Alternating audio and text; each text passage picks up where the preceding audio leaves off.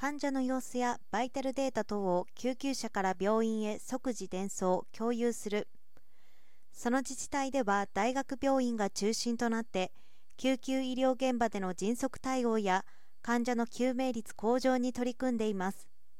2014年春に連絡協議会が発足し7月には救急車の位置と車内映像データをリアルタイム共有するシステムの運用を開始しました大分県の499救命センターと重消防本部にそれが導入されていました。大分大学医学部附属病院が中心となって ICT を積極活用し17年7月には12誘導心電図伝送システムも追加されさらなる救命率の向上に役立てられていました。大分県遠隔画像伝送システムは県下すべての病院消防本部に導入されておらず地域によって救命率の差が生じるその可能性が危惧されていました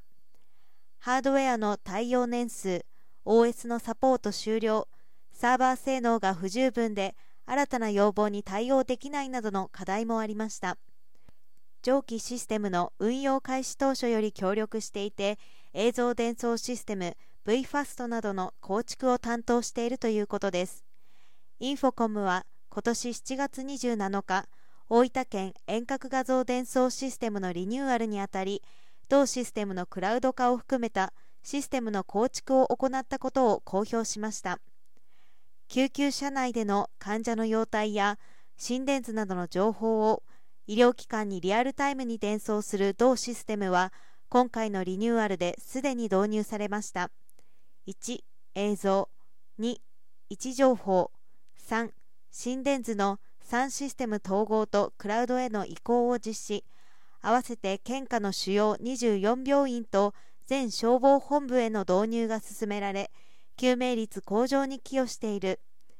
救急隊員からは正確に伝えられているという安心感があり目の前の処置に集中できるなどと好評を得ています。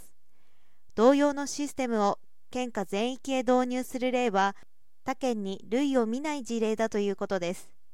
同社は医療機関や製薬企業向けに IT サービスを提供するヘルスケア事業にて製品・サービス機能の強化品質向上競争力強化を進めていてこれからも ICT を活用した災害救急医療への取り組みを推進していく構えです。